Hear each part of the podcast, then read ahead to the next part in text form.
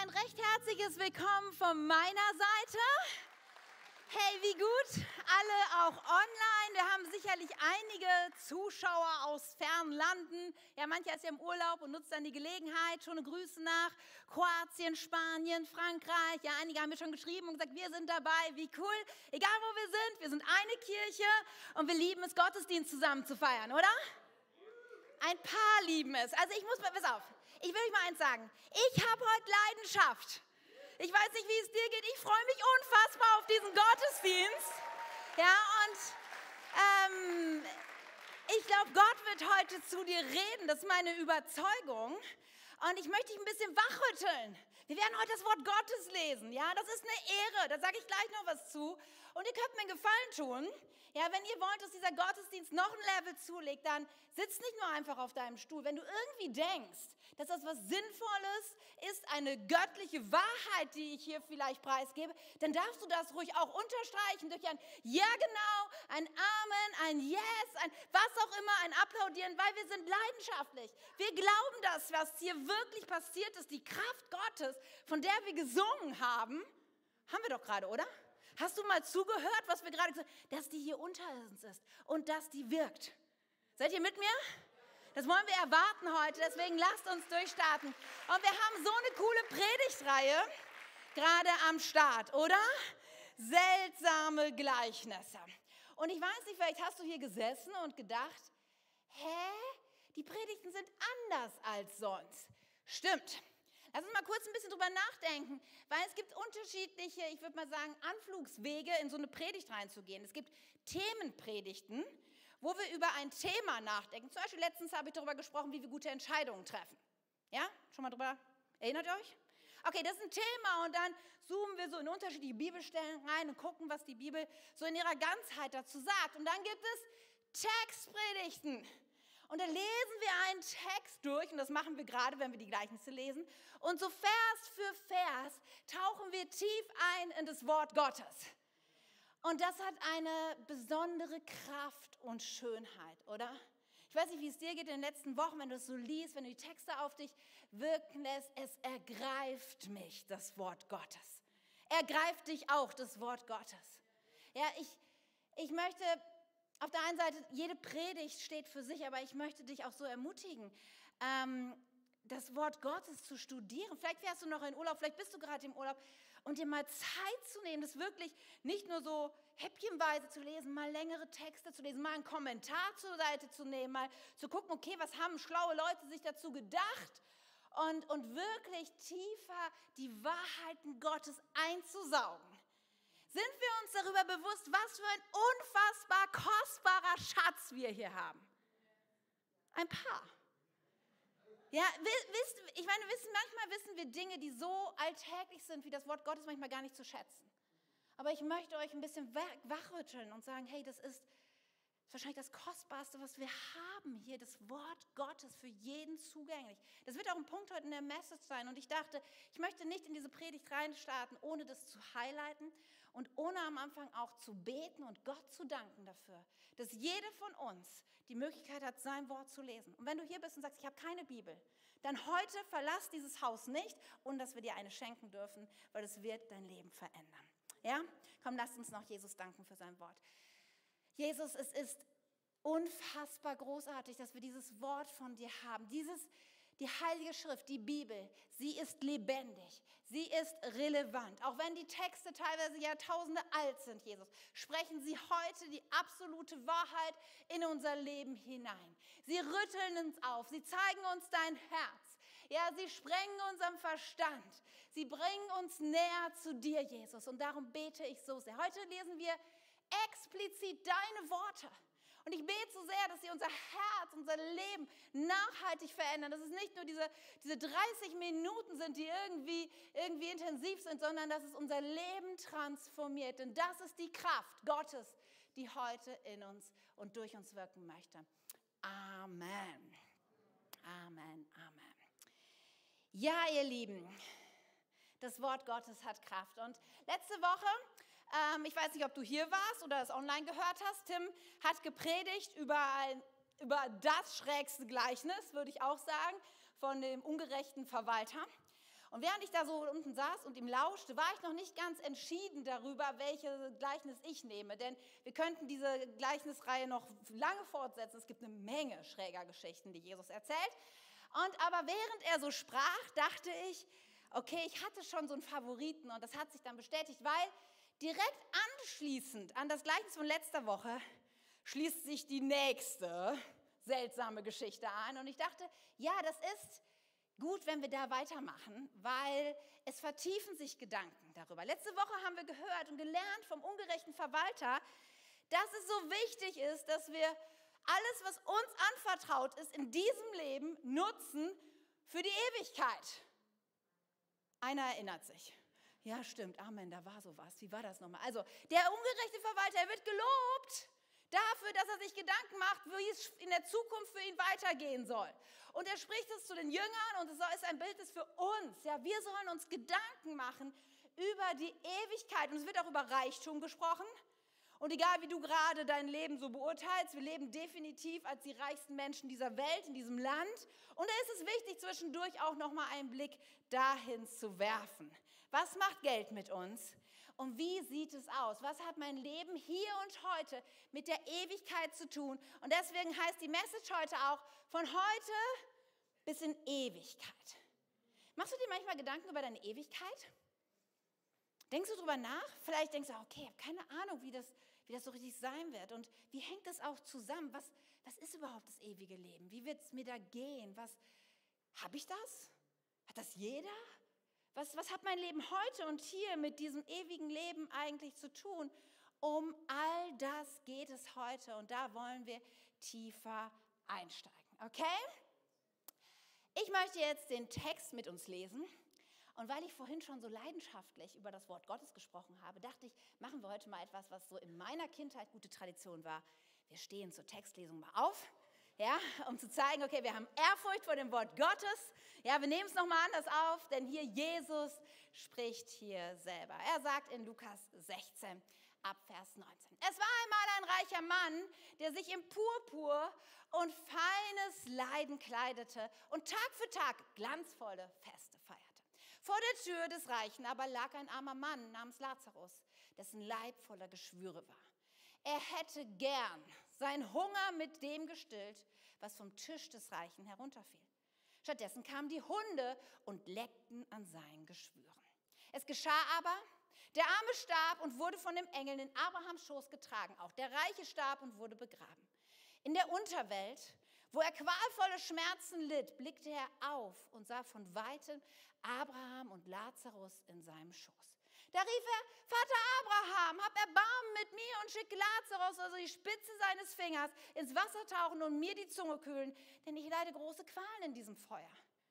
Abraham erwiderte, mein Kind, erinnere dich daran, was du schon zu deinen Lebzeiten, deine Wohltaten erhalten hast. Lazarus dagegen nur Schlechtes. Jetzt wird er hier getröstet, Du aber leidest große Qual.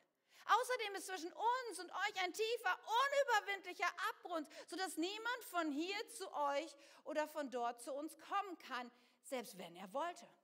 Da sagte der Reiche, dann bitte ich dich, Vater, schick ihn in das Haus meines Vaters, denn ich habe noch fünf Brüder. Er soll sie warnen, damit nicht auch sie an diesen Ort der Qual kommen. Abraham aber sagte, sie haben Mose und die Propheten auf die sollen sie hören. Er erwiderte, nein, Vater Abraham, aber wenn einer von den Toten zu ihnen kommt, werden sie umkehren. Darauf sagte Abraham zu ihm, wenn sie auf Mose und die Propheten nicht hören, werden sie auch nicht sich überzeugen lassen, wenn einer von den Toten aufersteht. Oh, Amen, oder? Lass uns, ihr dürft gerne wieder Platz nehmen. Was für interessante Gedanken. Nun, bevor wir uns so Vers für Vers da rein zoomen werden, ein paar Gedanken zum Kontext. Ja, das ist ja wichtig, wenn man so einen Text betrachtet, dass man überlegt, okay, wer sagt hier was zu wem und was ist eigentlich die Storyline, wo befinden wir uns hier gerade? Und ja, Jesus redet hier, das stimmt, und er ist unterwegs von Galiläa nach Jerusalem. Galiläa, See Genezareth, wir kennen das vielleicht, da sind viele Geschichten, die sich dort ergeben. Und er ist auf dem Weg nach Jerusalem, um dort was zu tun? Um triumphal einzuziehen? und dann gefangen genommen zu werden, gekreuzigt zu werden, zu sterben und aufzustehen. Das ist der große Kontext. Jesus hatte auch schon darüber gesprochen.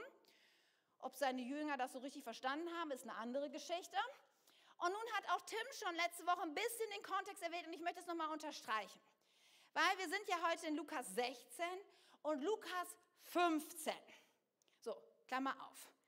Wenn du länger als vielleicht ein Jahr mit Jesus unterwegs bist, dann ist es einfach ein bisschen wichtig und darum möchte ich mal ein bisschen unterstreichen, dass wir auch einfach uns ein bisschen in der Bibel auskennen. Ja, es sind ein paar Dinge, muss man auch mal wissen, wo die stehen. Ja, so ein paar Dinge, die, die muss man abgespeichert haben. Es schadet nicht, Bibelverse auch mal auswendig zu können. Ja? Und so manche sind ja schon froh, wenn sie Johannes 3, Vers 16 hinkriegen oder den ersten Psalm von Psalm 23, Vers 1, der Herr ist mein Hirte, aber dann weiß man schon nicht mehr weiter. Und ich möchte mal, ein paar Dinge muss man wissen, wo die stehen. Ja, also was 1. Korinther gerade sind, Apostelgeschichte 2 und Lukas 15. Ja, also für K21 interne Menschen, das muss irgendwie eingebrannt sein in unser, in unser Hirn, weil wir sehen die Welt durch eine Lukas 15 Brille. Lukas 15 ist das Zentrum des Evangeliums, denn Jesus redet da zu den Pharisäern in drei Gleichnissen darüber, warum er den Himmel verlassen hat, um auf diese Welt zu kommen, nämlich um das Verlorene zu suchen und zu finden und zu retten. Und er redet vom verlorenen Schaf, von der verlorenen Münze und vom verlorenen Sohn. Dreimal unterstreicht Jesus das Zentrum seiner Botschaft. Ja, und auch das sollte, wenn das Jesus so wichtig ist, sollte das auch uns so wichtig sein.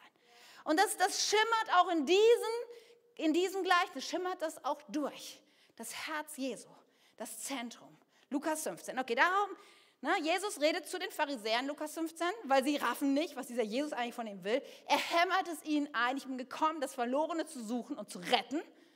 So, und dann haben wir letzte Woche gehört, dass es so einen Switch gibt, weil Jesus redet dann zu seinen Jüngern über den ungerechten Verwalter. Ja, und dieser Verwalter ist ein Bild für die Jünger, für die Menschen, die Jesus nachfolgen. Und sie sollen mit dem, was ihnen anvertraut ist, hier und jetzt in der, für die Ewigkeit Vorsorge äh, betreiben. Das ist das Aussage, das wird gelobt von Jesus.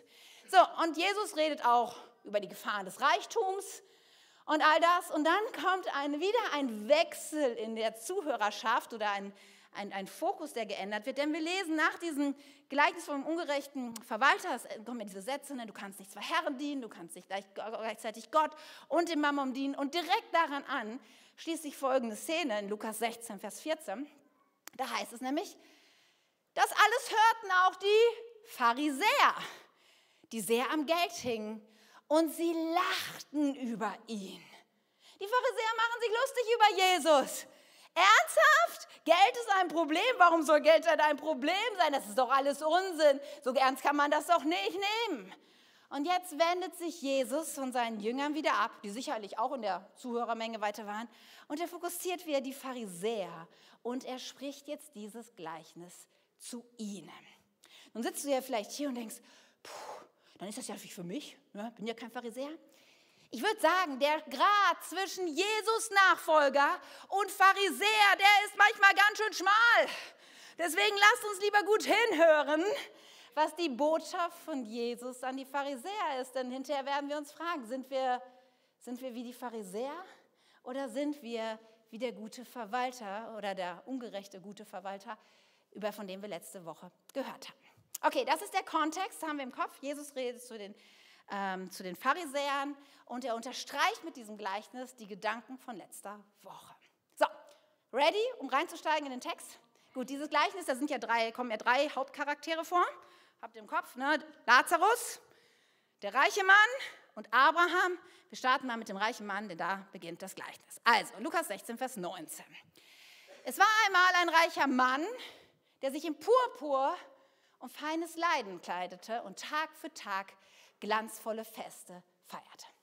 So beginnt Jesus das Gleichnis und für seine Zuschauer, Zuhörer ist sofort klar, weil es immer die Personengruppe, zu denen er spricht, die kommen auch irgendwo im Gleichnis vor. Jesus wendet sich jetzt hier den Pharisäern zu, spricht in ihre Richtung und sofort alle anderen wissen, der reiche Mann ist ein Bild für die Pharisäer. Klar, weil die waren auch sehr reich. Die Pharisäer waren in der Regel extrem reiche Menschen und sie hatten auch kein Problem, das öffentlich zur Schau zu stellen, weil kulturell damals es auch den Link gab zwischen Reichtum bedeutet Segen von Gott, also Gott ist happy mit dir. Menschen gingen eher davon aus, wenn es ihnen gut ging, alles super, ja, Gott segnet mich, ich bin voll im Gottes Willen.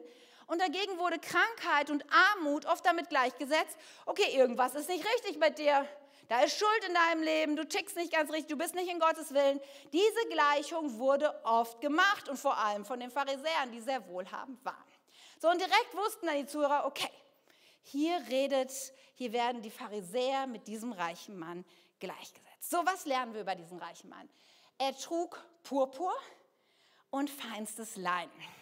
Nun, Purpur, ähm, das unterstreicht, dieser Mann war nicht nur reich, er war sehr reich. Er brauchte sich über Geld überhaupt keine Gedanken zu machen. Ja, wenn ich gerade gesagt habe, wir sind alle reich, äh, im Vergleich zur Weltbevölkerung definitiv, aber ich glaube schon, dass hier Menschen sind, die ein Budget haben und die sich überlegen, ob sie jetzt irgendwas anschaffen oder nicht. Aber dieser Mann musste über nichts dergleichen nachdenken. Purpur trugen eigentlich nur Könige und Priester. Ja, es war ein Zeichen für sehr reich. Und Jesus hier, er ist ja auch mal witzig irgendwie. Ne? Mit so einem leichten Augenzwinkern kommt hier das feine Leinen rein, denn was hier eigentlich, dieses Leinen, das ist Unterwäsche. Und äh, was er hier, Jesus hier sagt, ist, ähm, dieser Mann, er hat nicht nur exquisite Oberbekleidung, nein, dieser Mann, er kauft seine Unterhosen nicht bei Aldi im Fünferpack, sondern er hat die Designer-Unterwäsche. Ja, das sagt Jesus hier. Und dann hören wir, Tag für Tag feierte glänzvolle Feste. Und wir denken irgendwie, ja, nices Leben. Nein, gar nicht. Die Zuhörer haben sofort Tag für Tag für einen Juden klingelte da irgendwas. Wenn jemand Tag für Tag prunkvolle Feste feierte, dann hielt diese Person nicht den Sabbat. Und das war definitiv ein Verstoß gegen Gottes Gebote. Nicht nur für ihn selber schien er gegen den Sabbat zu stehen, auch seine Diener ließ er dementsprechend arbeiten, sodass auch sie den Sabbat nicht halten konnte. Und was ganz klar in diesem Vers rauskommt, ist, dieser Mann ist sein ausschweifender Lebensstil so viel wichtiger, als Gottes Gebote zu verfolgen.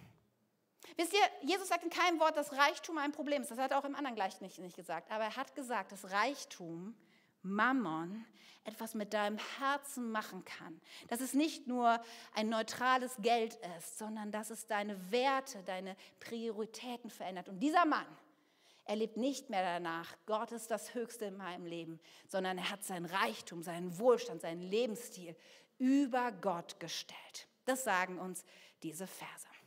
Okay, das wissen wir über den reichen Mann. Switchen wir rüber ähm, zu dem armen Bettler, der vor seiner Tür liegt. Und da heißt es, vor der Tür des Reichen aber lag ein armer Mann namens Lazarus, dessen Leib voller Geschwüre war. Nun, wahrscheinlich hatten ihn dort Verwandte, Freunde hingetragen. Er lag, das heißt, wahrscheinlich konnte er selber nicht mehr laufen.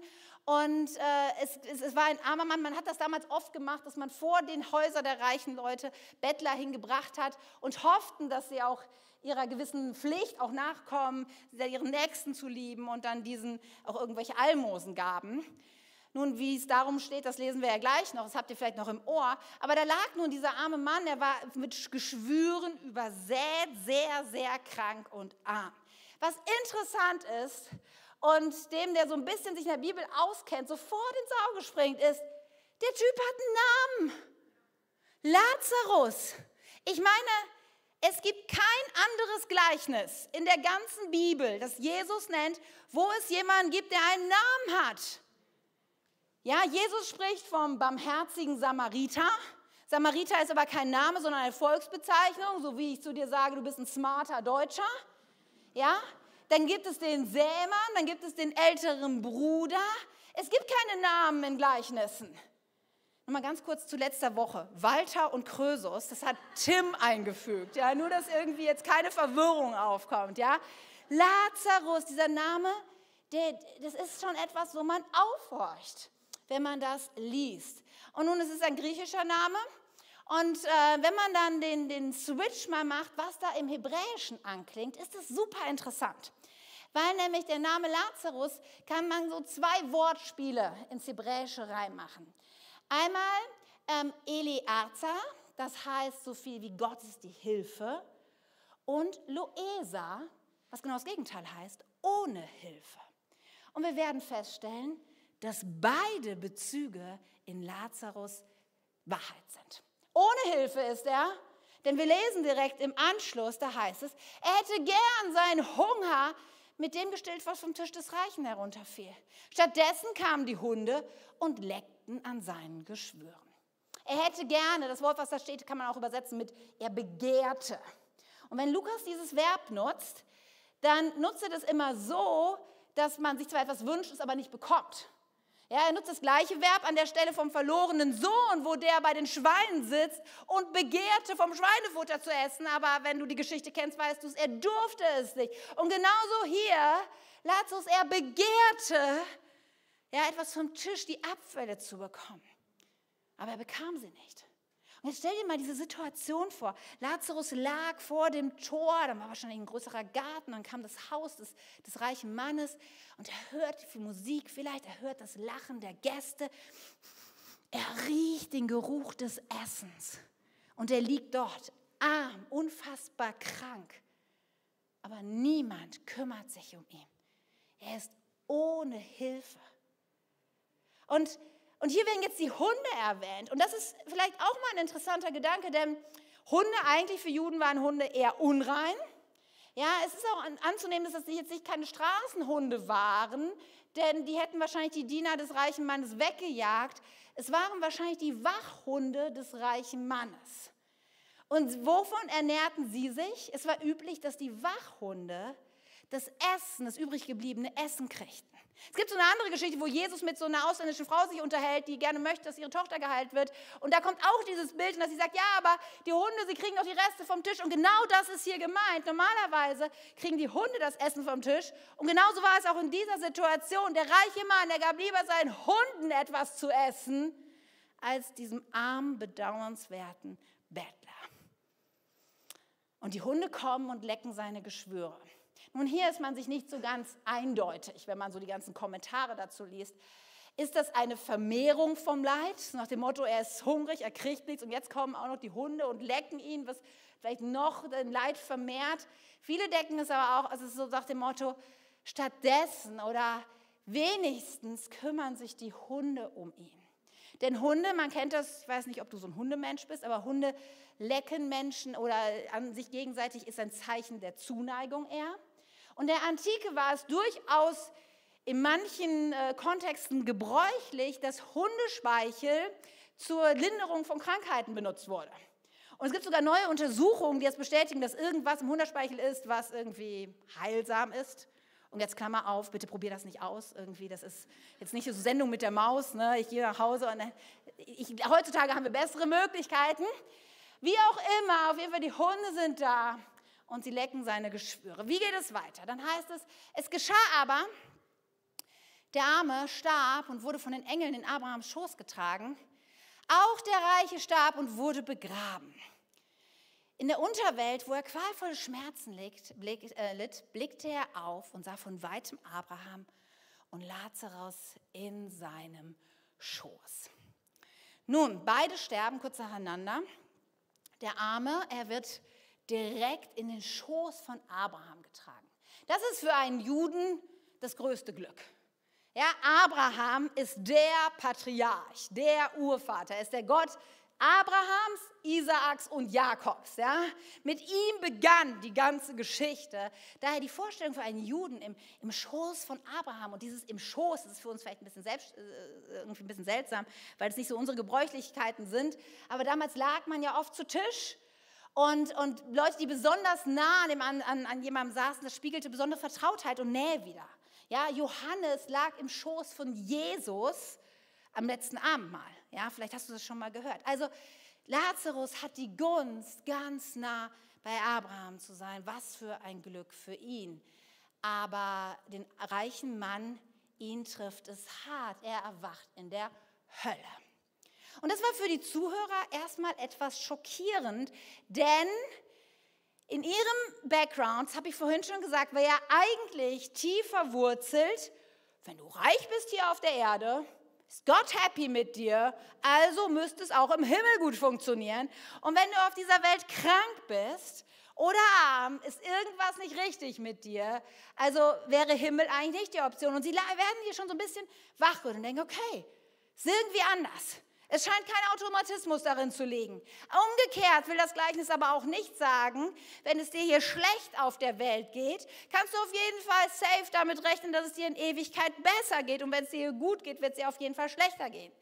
Was aber dieses Gleichnis sagen will, was Jesus hier fett unterstreicht, dass die Entscheidungen, die wir im Hier und Heute und die Art und Weise, wie wir auf unsere Lebensumstände reagieren und wie wir unser Leben hier leben, in extremer Weise Auswirkungen auf unsere Ewigkeit haben. Und ich glaube, vielleicht müssen wir auch heute Morgen so ein bisschen wachrütteln, weil auch wir Deutsche im 21. Jahrhundert, wir sind so auf diese Welt fixiert.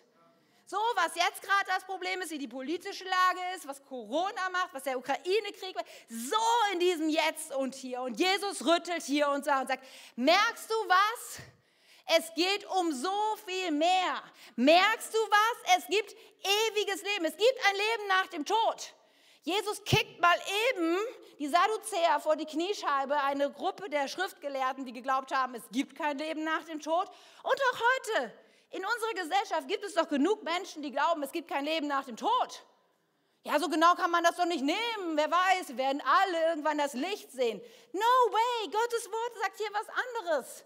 Sagt, es gibt ein Leben nach dem Tod und es wird einen Unterschied machen, wie du hier auf dieser Welt dich positionierst und wie du lebst. Das wird einen Unterschied darauf machen, wo, wie es später für dich weitergehen wird. Und Abraham, er, er unterstreicht das jetzt in den Dialogen, die kommen, in extremer Art und Weise und versucht das dem Reichen vor Augen zu führen. Denn folgendes Gespräch entwickelt sich jetzt so ein, so ein dreifaches ja, Gespräch, das ist oft typisch, dass Dinge so dreimal in so Dreierzyklen im Judentum sich wiederholen. Und hier sind so drei Gesprächsrunden, die wir sehen. Denn, und es ist ja interessant, Abraham, äh, der reiche Mann, er erkennt Lazarus.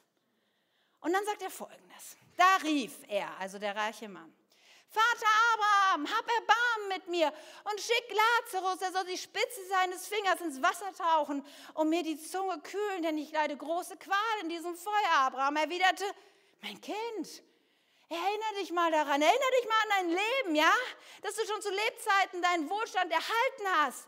Lazarus dagegen nur Schlechtes. Jetzt wird er hier getröstet, du aber leidest große Qual. Außerdem, sagt Abraham, außerdem ist zwischen uns und euch ein steiler, unüberwindlicher Abgrund, sodass niemand von hier zu euch und von dort zu uns kommen kann, selbst wenn er wollte. Der reiche Mann hat es überhaupt noch nicht begriffen. No, er hat überhaupt nicht begriffen, was die, was die Stunde geschlagen hat. Ist es nicht ein bisschen crazy? Er sitzt in der Hölle und er leidet unfassbar. Und dann sieht er vom Weiten Lazarus und ihm ist klar, wer es ist. Es ist dieser arme Lazarus, dieser Bettler, der wahrscheinlich jahrelang vor seiner Tür lag, um den er sich einen Dreck geschert hat. Und was wäre vielleicht die angemessene Reaktion gewesen? Lazarus, Abraham, es tut mir so unfassbar leid. Was habe ich getan? Wie blind konnte ich sein? Das wäre doch eine Reaktion gewesen, oder? Stattdessen ist er entspannt und denkt so, hey, ich bin immer noch in der Rolle, ich bin der King, ich bin der Reiche und ich kann hier Befehle erteilen. Und dann spricht er zu einem Gast von Abraham. Er fordert Abraham auf, seinen Gast zu schicken, um ihnen Dienstleistungen zu erbringen. Das ist im jüdischen Denken ein Affront. Du kannst doch nicht den Gast eines Menschen zu bitten, dein Diener zu sein. Aber er hat überhaupt noch nicht begriffen, um was es geht. Und Abraham fängt an zu sagen, hey, merkst du was? Merkst du, deine Entscheidung und dein Leben haben zu dem geführt, wo du jetzt bist? Und Abraham macht eins klar. Die Entscheidungen, die fallen in der Zeit in unserem Leben hier und heute. Nach deinem Tod sind die Würfel gefallen. Nach deinem Tod gibt es keine Möglichkeit mehr. Da ist dieser Abgrund unüberwindbar. Das heißt für uns alle. Und jeder, der hier sitzt, hat einen Puls. Ja, auch du zu Hause oder im Urlaub, am Strand, wo auch immer du das hörst. Du lebst. Und es ist ein Weckruf an uns, die sagt, nutze deine Zeit, um Vorsorge für die Ewigkeit zu treffen. Aber der reiche Mann, er lässt sich so leicht nicht äh, abspeisen. Er setzt wieder an. Da sagte der Reiche, dann bitte ich dich, Vater, schick ihn, schick Lazarus in das Haus meines Vaters, denn ich habe noch fünf Brüder und soll sie warnen, er soll sie warnen, damit nicht auch sie an diesen Ort der Qual kommen. Abraham aber sagte, sie haben Mose und die Propheten, auf die sollen sie hören. Immer noch hat er es nicht ganz gerafft. Schon wieder, er will jetzt nicht mehr Diener, sondern jetzt seine Laufburschenqualitäten testen. Ja? Lazarus soll zu seinen Brüdern gehen, die anscheinend einen ähnlichen Lebensstil hatten, die auch tagtäglich rauschende Feste gefeiert haben, denn sonst wären sie ja zwischendurch mal in der Synagoge und hätten die Propheten gehört. Es ist interessant und es unterstreicht nochmal diesen Gedanken, den wir vorhin schon hatten, dass unser Leben hier zählt und wir nach unserem Tod nicht mehr ändern können. Denn damals, damals es war ja eine Kultur des Geschichtenerzählens. Nicht wahr? Nicht nur Jesus erzählte Geschichten, man, Geschichten waren die Art und Weise, wie man Tradition und Weisheit von einer Generation in die andere kam. Und es gab eine Reihe von Geschichten, die dieses ja, dieses ewige Leben oder das Jenseits irgendwie mit einbezogen. Also die Art von Geschichte waren den Zuhörer vertraut. Nur interessant ist, dass normalerweise es den Menschen dem aus dem Jenseits gestattet wurde, dann Boten in die Gegenwart zu senden, um die Menschen hier zu warnen. Und das war für alle Zuhörer ein bisschen, oh, das ist eine andere Storyline. Ja, weil hier wird es dem Reichen verwehrt. Es gibt keine Möglichkeit, die Botschaft aus dem Jenseits in die Gegenwart zu senden. Und das unterstreicht den Gedanken. Es zählt jetzt. Das Heute ist entscheidend für deine Ewigkeit. Und es unterstreicht, hey, sie haben Mose und die Propheten. Hey, wir haben das Wort Gottes. Hier ist alles drin, was du brauchst. Aber dann kommt die dritte Runde, denn so ganz, er hat es noch nicht begriffen und jetzt widerspricht er Abraham. Denn er sagt, er erwidert, nein, Vater Abraham, aber wenn einer von den Toten zu ihnen kommt, werden sie umkehren. Darauf sagte Abraham zu ihm, wenn sie auf Mose und die Propheten nicht hören, werden sie sich auch nicht überzeugen lassen, wenn einer von den Toten aufersteht. Und ganz ehrlich, kennen wir diese Gedanken nicht? Irgendwie glauben wir ja schon, aber also wenn Jesus mich jetzt heilen würde, dann würde doch mein Glauben noch mal ein anderes Level bekommen, oder? Dann wüsste ich wirklich, dass das funktioniert. Dann wüsste ich, dass er existiert und dass er die Kraft hat. Oder vielleicht denkst du gerade an deine Nachbarn, die so anfangen, irgendwie mit Jesus in Kontakt zu kommen und denkst, oh, wenn, wenn die jetzt diese neue Arbeitsstelle kriegen würden, wenn jetzt das Wunder in ihrem Leben passiert, dann würden sie 100 Prozent, dann würden sie doch ihr Leben Jesus geben, oder? Manchmal haben wir solche Gedanken, aber, aber Abraham sagt hier, nein, entscheidend ist das Wort Gottes. Und ich meine, in diesen Worten liegt so viel Anspielung und so viel Prophetie. Denn wahr ist ja, Jesus hat einen Menschen namens Lazarus von den Toten auferweckt. Und die Pharisäer, an die dieses Gleichnis gerichtet wurde, es hat sie nicht dazu bewogen, dass sie an ihn glaubten, sondern nach diesem Wunder beschließen sie jetzt erst recht, Jesus muss sterben. Und erst recht scheint natürlich prophetisch hierdurch, dass Jesus auch von seinem Tod spricht. Denn er ist auf dem Weg nach Jerusalem. Es trennt ihn nur eine kurze Zeit von seinem eigenen Sterben und seiner eigenen Auferstehung. Und jetzt können wir uns alle ein Urteil erlauben, denn 2000 Jahre später ist es eben mitnichten so, dass jeder, der davon gehört hat, dass ein Mensch in den Toten aufersteht, glauben würde, dass das die Wahrheit ist. Daher das Wort Gottes, die Bibel ist genug. Wenn du darauf wartest, dass Gott sich zeigt, und ja, wir glauben das. Wir haben gerade noch hier gebetet für Anliegen. Wir, wir wissen auch, dass die Kraft wirkt. Aber wenn das das Einzige ist, auf das dein Glaube sich baut, dann hat er kein Fundament. Hier ist alles drin. In diesem Buch steht die Geschichte der Menschheit von ihrem Beginn bis zu ihrem Ende. Es ist die größte Liebesgeschichte des Universums. Es ist die äh, umfassendste Rettungsgeschichte, die es gibt. Und sie trifft dich und mich ins Mark. Sie macht uns klar, wer wir sind und wer Gott ist. Das Wort Gottes reicht. Nun, bevor wir den Sack zubinden und nochmal zugespitzt so zeigen, was, was lernen wir jetzt aus dem Gleichnis, lass uns nochmal einmal einen Gedanken uns über Lazarus machen. Denn eigentlich ist er ja sehr passiv, oder? Was können wir von diesem Lazarus dennoch lernen? Lazarus, na, sein Name übersetzt kann bedeuten, Gott ist die Hilfe oder ohne Hilfe. Und beides sehen wir. Menschlich gesehen war er auf dieser Welt ohne Hilfe. Aber interessant ist, dass er schweigt, oder? Ist doch irgendwie interessant, in diesem Gleichnis wird so viel gesprochen, wie selten in Gleichnissen. Ja? Der Reiche hat eine ganze Menge zu sagen, Abraham hat eine ganze Menge zu sagen, aber Lazarus, er schweigt. Ist dir schon mal aufgefallen? Der sagt gar nichts. Daher ganz ehrlich, ich konnte ihm eine Menge Worte in den Mund legen. Ich stelle mir so vor, wie er vor dem Tor des, des Reichen lag und wie er vielleicht jammert und sagt, das ist so unfair. So unfair. Er hat alles, ich habe nichts. Ich habe nichts falsch gemacht. Vielleicht ja, vielleicht beschwert er sich über den Reichen, über, vielleicht beschwert er sich über Gott, vielleicht sagt er, Gott, wie kannst du das zulassen, dass es mir so schlecht geht? Aber nichts dergleichen hören wir.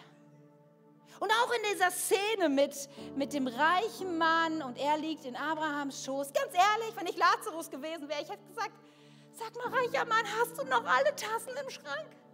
Weißt du, geschlagen hat? Dein Leben lang hast du mich wie Dreck behandelt und jetzt soll ich kommen und mich um dich kümmern? Geht's noch? Ganz ehrlich, es hätte doch eine Menge Sachen gegeben, die man hätte sagen können. Oder? Aber Lazarus und manche, manche äh, äh, Ausleger, sie, sie vergleichen ihn ein bisschen, sie sagen, es ist so ein bisschen der neutestamentliche Hiob. Und vielleicht kannst du erinnern, wir haben auch vor kurzem über Hiob gesprochen. Bei Hiob ist es ja so, dass, sein, ähm, dass er noch auf dieser Welt all das ersetzt bekommt, was, was ihm genommen worden ist. Dieser Lazarus im Neuen Testament, ihm ist auch alles genommen worden und er stirbt. Aber in Ewigkeit hat er alles, weil er ist eben doch Eleazar. Er ist der, der erlebt hat, Gott hilft. Er ist der, der in seinem Leid, das nicht nur über Stunden, Tage, sondern wahrscheinlich über Wochen und Jahre ihn begleitet hat, ist er derjenige, der auf Gottes Hilfe vertraut hat, der nicht irre geworden ist an Gott, der sein Glauben nicht über Bord geworfen hat. Und er ist ein Spiegel für uns, für einen Menschen, der Jesus komplett vertraut und auf seine Hilfe baut und weiß, dass sein Leben hier nur ein Hauch ist in dem, zu dem, was auf ewig, in Ewigkeit auf uns wartet. Deswegen lasst uns kurz zusammenfassen.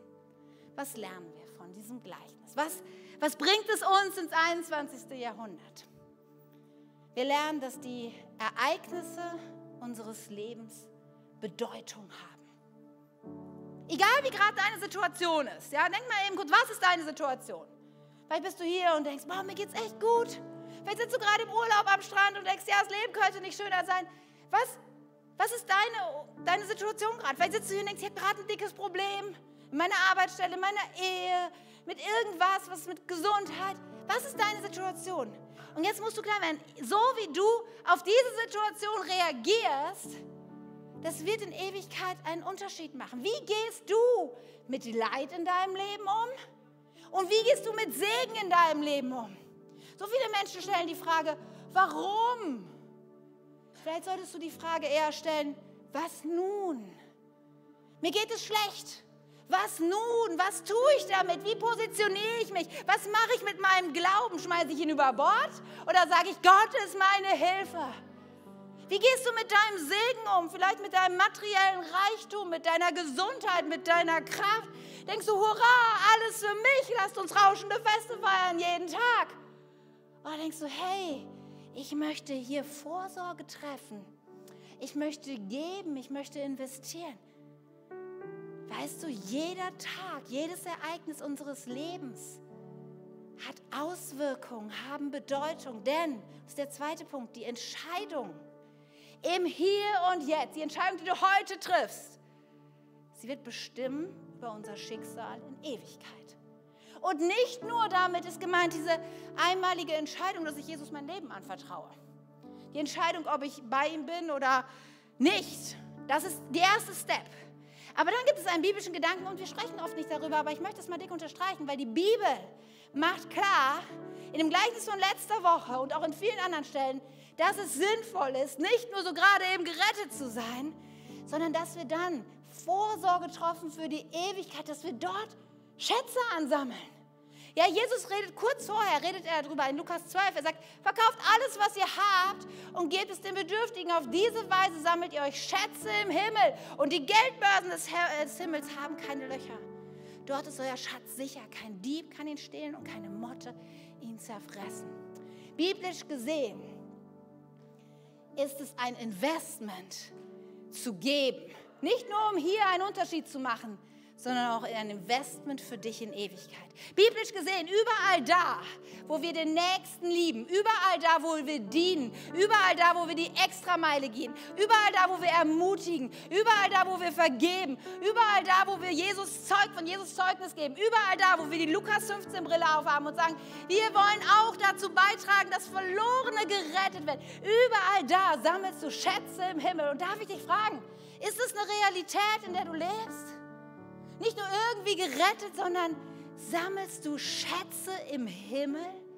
Weißt du, dass, dass du die heute, wie du heute mit deinem Ehepartner umgehst, wie du heute deinen Kindern dienst, ja, wie du morgen an deinem Arbeitsplatz dich aufstellst, weißt du, dass das Auswirkungen auf deine Ewigkeit hat? Motiviert dich das? Rüttelt das was in dir wach? Dein Heute, hier und jetzt entscheidet über deine Ewigkeit. Und der letzte Punkt ist, das Zeugnis der Bibel genügt. Und darf ich dich fragen, wie sehr ist die Bibel Autorität in deinem Leben?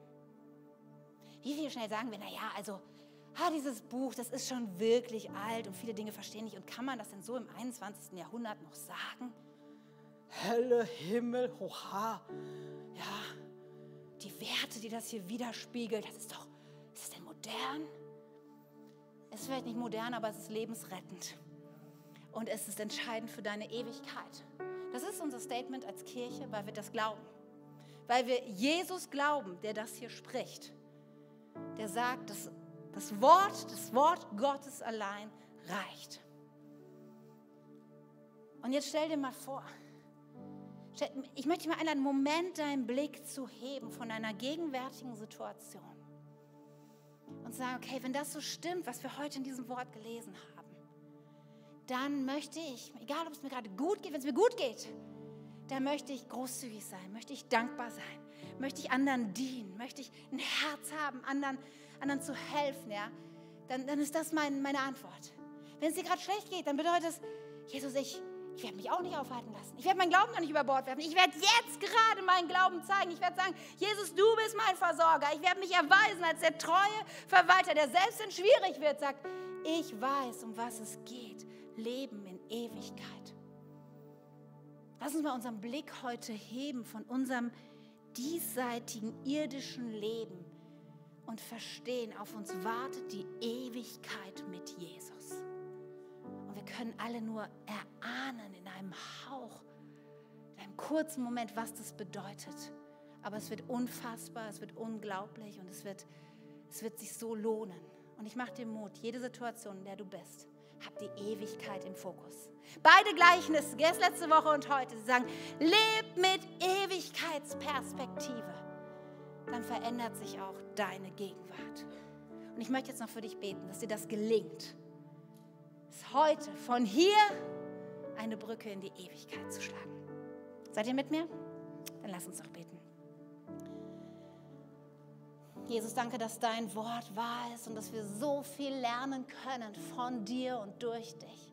Danke, dass wir dein Wort haben und es zu uns spricht. Und heute soll es uns wachrütteln, dass mein Hier und Heute, egal wie meine Situation ist, ob es mir gut geht oder gerade schlecht geht, Jesus, Wir treffen eine Entscheidung. Wir wissen, du bist unsere Hilfe. Wir sind in deiner Hand. Wir werden uns als gute Verwalter erweisen von all dem, was du uns anvertraut hast. Wir wollen leben mit Ewigkeitsperspektive. Wir wollen uns Schätze sammeln im Himmel. Wir wollen ermutigen, wir wollen Menschen zu Jesus bringen, wir wollen dienen, wir wollen vergeben, wir wollen die extra Mal gehen.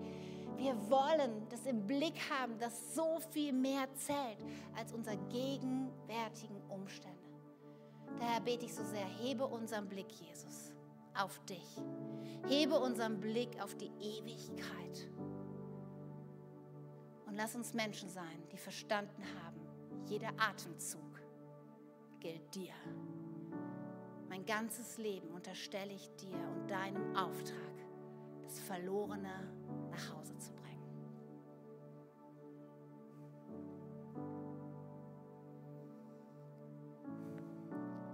während wir hier jetzt noch so in der Gegenwart Gottes sind, stellen wir jeden, jeden Sonntag die Frage, vielleicht bist du hier und du sagst, ja, ich bin eigentlich auch verloren. Ich habe gerade nicht diese Verbindung zu Jesus. Vielleicht hattest du sie noch nie und vielleicht hattest du sie mal und dir ist gerade bewusst geworden, du lebst nicht mit seiner Hilfe. Du lebst nicht unter seiner Autorität. Du hast ihm wieder den Rücken gekehrt und dir ist klar geworden, dass es eine Ewigkeit gibt und dass dein Leben heute, hier und jetzt, deine Entscheidungen, die du triffst, absolute Auswirkungen darauf haben, wie du die Ewigkeit verbringst. Und vielleicht sagst du heute, ich möchte jetzt eine Entscheidung treffen, die meine Ewigkeit grundlegend verändern wird. Ich werde jetzt entscheiden, du bist meine Hilfe, du bist mein Retter und du bist mein Herr. Du kannst Jesus dein Leben jetzt anvertrauen und wir wollen jetzt gleich zusammen beten. Und wenn du hier bist und du merkst, dein Herz schlägt, du merkst, ja, ich, ich bin mit diesem Jesus nicht versöhnt und ich muss, ich muss das wieder klar kriegen dann möchte ich gleich mit dir beten. Und in einem Moment werde ich dein, dich bitten, deine Hand zu heben, weil es einfach so wichtig oft ist, dass wir nicht einen Moment einfach so vorbeistreichen lassen, sondern das auch bewusst zum Ausdruck bringen. Das Handheben ist nicht das, was dich rettet, aber der Glaube in deinem Herzen ist entscheidend. Aber es hilft uns, morgen, übermorgen, nächste Woche zu wissen, das haben wir wirklich ernst gemeint. Es hilft mir zu sehen, mit wem ich beten kann. Und und es wird dich, es wird einen Unterschied machen für die Ewigkeit. Das heißt, wenn du heute hier bist und sagst, ich bin mir nicht klar, wo ich diese Ewigkeit verbringen werde, du sagst, ich brauche diesen Jesus in meinem Leben, dann mache ich dir Mut. Zum ersten oder zum wiederholten Mal. Jetzt deine Hand Jesus entgegenzustrecken und sagen, ja Katja, ich bete dieses Gebet jetzt mit. Aus vollem Glauben, dass du mit mir bist. Dann, wenn du deine Hand runter gemeldet hast, dann kannst du die Hand wieder runternehmen. Und dann wollen wir mit allen beten die dieses Gebet, dieses Gebet vom Herzen heute sprechen wollen. Lass uns das gemeinsam tun. Lieber Jesus, ich komme jetzt zu dir und ich sage dir, ich glaube dir. Ich brauche deine Hilfe. Ich brauche deine Rettung und deine Vergebung. Komm in mein Leben als mein Herr ab heute möchte ich nur dir folgen und deinen Willen tun. Von heute bis in Ewigkeit lebe ich mit dir. Danke, dass du jetzt an meiner Seite bist und ich zu dir gehöre.